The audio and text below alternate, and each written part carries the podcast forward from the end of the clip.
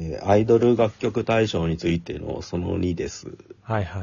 はいどういう曲が上位に来,、やすいかっていう。賞自体の傾向みたいな、毎年。えと、もともとこれ、ハロプロ楽曲大賞っていうのが20年ぐらい続いてて、その中の一部門として、2010年ぐらいに発生したのが、あの、始まりなんですよ。はい。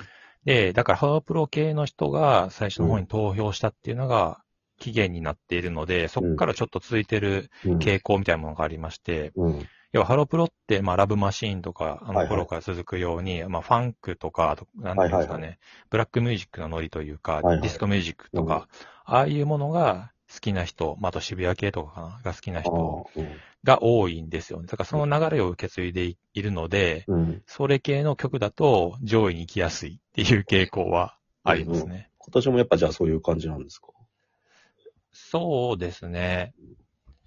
うん、フィロソフィーのダンスがまさにそういうファンはいはいはいクだったりするし、女子流とかもそうですよね。うんディスコファンクとかうん。うん。まあ、あと、 lyrical school はヒップホップだし、はいはいはいはい。とかうん。ありますね。うん。傾向的にはそんな感じですかね。そのフルーツジッパーとかが1位に来るっていうのはなんか新しい流れなんですか？印象としては。うん、なんか今年の一曲ってなったら絶対普通これだろうっていうのが、もうこの企画を発表した時点でツイッターとかで結構散見されてましたね。へえ。うん。だから明らかに、要は、あの、バズって規模感が上がったので、うんうん。デビューして一気に。はい。うん。まあそうそうそう。だから、旗から見ても、どう考えても、この曲だろうっていう感じだったんでしょうね。へえ。それがなんか、どうな、どう、どうなりそうですか？今後、今年は。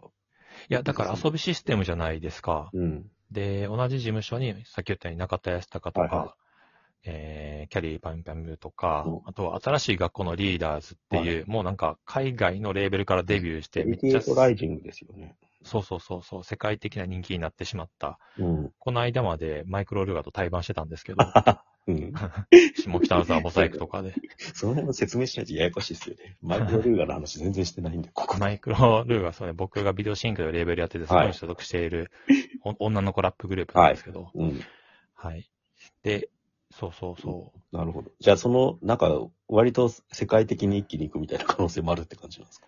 だからもう、事務所がそういうふうに希望も、うううなんていうか、出口を作れて、作れる事務所だから、これが弱小の、まあ、中小の事務所であれば、出口を作りようがなかったりするんですけど、うんうんもうすでに、あの、出城があるので一気に行けるだろうし、うん。あと、遊びシステムにアイドレーターってグループもいたりとか、他、もう一組ぐらいあったのかな？あアイドレーター。いるんで、だからここで一気に、さっき言ったように、ホロプロとかスタプラみたいに、アイドルプロジェクトが遊びシステムの中でうん。結構大きくなるかもしれないですよね。なるほど。うん。じゃあ、なんか結構変わるんですかね？いや、ちょっと、うん、こっからどうなるのかっていう感じはしますね。だテレビで出ていってるのって紅白見てるとやっぱり女の子グループって K-POP ばっかりじゃないですか。はいはいはいはい。うん。で、まあ、あと乃木坂がいたりとか、はいはい。坂道系がいたりとかっていう中で、まあ、どこまで食い込んでいけるのかなっていうのはありますけど、うんまあ、でもテレビじゃなくても、もう、そういうネットに強い事務所ではあるから、うん。うん。全然なんか、うん。もう今年はガンガン規模感上げて、うん。どんどんどんどんこう、ファンを増やしていくんじゃないですかね。えって思いー、ます。は、あんまりライブはメインじゃないんですか？ライブメインっていうほど活動期間がまだないので、ライブもやるでしょうね、どんどん。さっき岡島さんが言ってたライブアイドルメソッドみたいなのと外れたところから出てきてるって感じなんですか？そうですね、うん完全に。うん。TikTok でバズって、みたいな流れうん、と、じゃあ。そうですね。まあだからこれが YouTube とかではないっていうところも面白いというか、うん、やっぱ YouTuber からアイドルに、あ YouTuber で跳ねてアイドルになるとか、Twitter、Twitterer から跳ねてアイドルでブレイクとか、なかなかやっぱ難しい、多いですね。うん。インフルエンサーとかに近いって感じ、どっちかすると。そうでもないの？インフルエンサーですね、多分 えーなんか、なんか俺の印象だとアイドルって枠からかなり外れてる場所にいる人たちって印象ですけどね、なんか聞いてると。いや、まあでも、山本翔さん曲書いて、もう、うんあの、スタッフ陣がすごいんですよ。えっ、と、元アイドルが結構関わってたんじゃないかな。ええっ、と、それをもう大々的に打ち出してて、木村美沙さん、えっ、と、元ムスビズムですね。ええのリーダうん。ー。ムスビズムっていうのは、えっ、と、遊ぶシステムがやってたグループなんですけどう、ん。2014年から17年まで。とか、えっ、と、ボイスレッスンに元アイドリングの遠藤舞さん。で、あ振り付け担当に、はい。もう元パスポのま、えっ、と、牧田佐子さんとあ、かその、辺が入ってんだ。すげえ面白いな、それ。僕がなんかちゃんと見てたのって、逆に言うと2010年代前半ぐらいまでなんですよ。なんか、うんアイドルってやっぱ。うんなんか印象としては、なんか、欅坂のあの、サイレントマジョリティぐらいで、ちょっと離れちゃったっていう気も、感じなんで、自分の中で。うんその前だと割と名前知ってる人たちが出てるなって感じです。一周したんだなって感じがしますね。そう、だから見てた人が、本当にアイドルをやりたくて、ちゃんとアイドルに関わってた人たちを読んでやってるっていう感じじゃないですかね。なるほどな。他はどうです？フルーツジッパー以外で。その楽曲対象で。これから例えばアイドルもう一回聞き、今聞いてないけどまた聞きたいみたいに思った時に、ここから入ったら面白い人とかって言います？あー。うーんあ、でも、アルバムうん。部門っていうのがありまして、その1位がバッテン少女隊なんですよ。バッテン少女隊はき全然いいと思いますよ。その、ええなんていうんですかね。えっ、と、バッテン少女隊のだけの話をしてもうん。いいぐらい結構うん、ウェイトが重いんですけど、うん。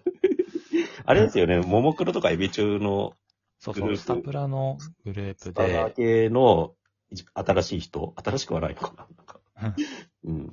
中堅どころぐらいの位置。オイサっていう楽曲が、あ。そのまあ、地元に根付いた結構民族音楽的なもうん。のを、あの、入れ込んだうん。楽曲だったんですけど、それが有線からバズったんですよね。うんうん。で逆ですねこれも、そうそう、すごいじゃないですか。TikTok の真逆ですよね、優先って。有線からバズって、で、宵宮とかいろいろ出していって、河野港とか出したんですけど、うん。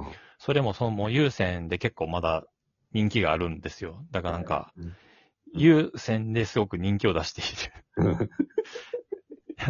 うんまあ、とかありながらアルバムのう、んえっ、と、救済ってアルバムを出したんです、はい10月に。うんそれの、でも、えっ、と、曲を提供しているのが、水曜日のカンパネラの剣持秀文さんとか、うんアソボイズムさんとか、あとダオコとか、なんだそういうなんか最近の うん。リリンネとはか、は。44とか、なんか最近の人たちをすごい起用してて、えこれを普通に聞いたらいいんじゃないですかね。最近の音楽好きな人も聞けばー、なるほど。ハマりやすいんじゃないのかなと思うんですけど。そのなんか、どどうなんですか？最終的にアイドル2023年って。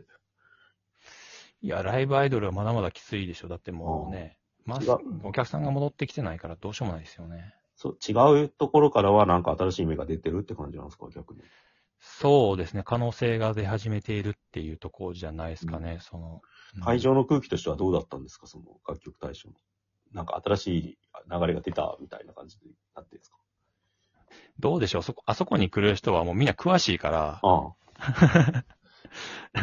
なんていうんです？まあ、順位の驚きとか、あ、うん。これがこの順位になるのかって面白さはもう感じてるんですけど、うん。そもそもあん、まあ、知らない曲とかもあったかもしれないですけど、うん。皆さん造形が深いっていう感じです。冷静に見てるって感じでしょ。そうですね。あクロートたちが、そのブランデーを飲みながら、大人の話をしているみたいな。ああ。わかんないですけ黒のど、ファンですね。うん異常にその、ぜ絶叫が聞こえるとか、そんなことはないですね。みんな冷静に。成熟してんだ、じゃあ。そうですね。えで、あと個人的なところで言うと、なん、なんていうのかな。うんあれ、あの、よく言われるアイドルポップスの良さって、えうん。サウンドがちゃんとしてるんだけど、女の子のボーカルが拙いから、そのケレン味がいいんだみたいなはいはいはい言い方はあるじゃないですか。別にそれがいいっていうのは否定はしたいんですけど、個人的には結構もう、だいぶ前から来ていて、うん。というのもなんか曲がいいのがもう割と当たり前になってきているから、曲がちゃんとしてるのっていうのは、いいだけじゃなくちゃんとしている。レコーディング環境だったり、ミックスとかがちゃんとしているっていう、っていうのがあると、だったらもう歌うまい人がやってる方が良くないかっていう。なんか子役の話みたいですよね。ちゃんとした子役いっぱいいるんだから、なんかね、そんな素人臭さ出さなくていいじゃんみたいな。なんかゆ、そう、そういう気持ちに気分にちょっとな、うんな。ってるところがありまして、だから自分が、うんえっ、と、選んだのはメジャーの1位は、アデューっていう、そえっ、と、上白石、う。もうね、もう、モカですね。モカの方か。うん。の夏の限りっていう曲だったりとか、あと、まあ、森七菜の。ラブログっていう曲だったりだとか、現実まあ、仮しん上白石モネの愛すべきブルー、これも入れたんですけど、えあと、モンドグロッソうん。のボーカルがフィーチャリングサイトアスカとか、ええ なんかそなっちの方を聞いてしまうっていう、なんかアイドルと、うんアイドルとアーティストの境目がどんどんなくなっていってるじゃないですか。そうですね。なんか、そのあアドだって、あなうん歌か、歌だってアイドルっちゃアイドルですよね。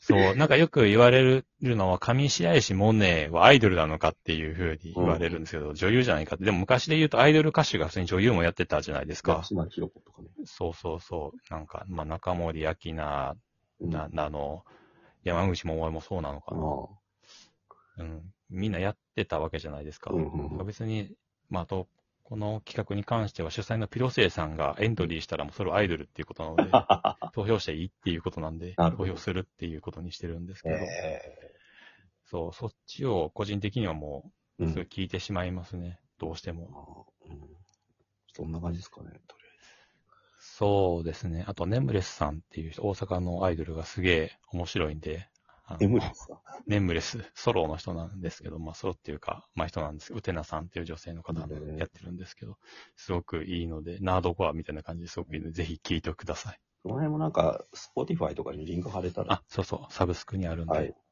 貼ってみますということで。コンクリートオーバーニックスわかりましたにソックスを聴いてください。じゃあ、この辺で、今年もよろしくお願いします。はい。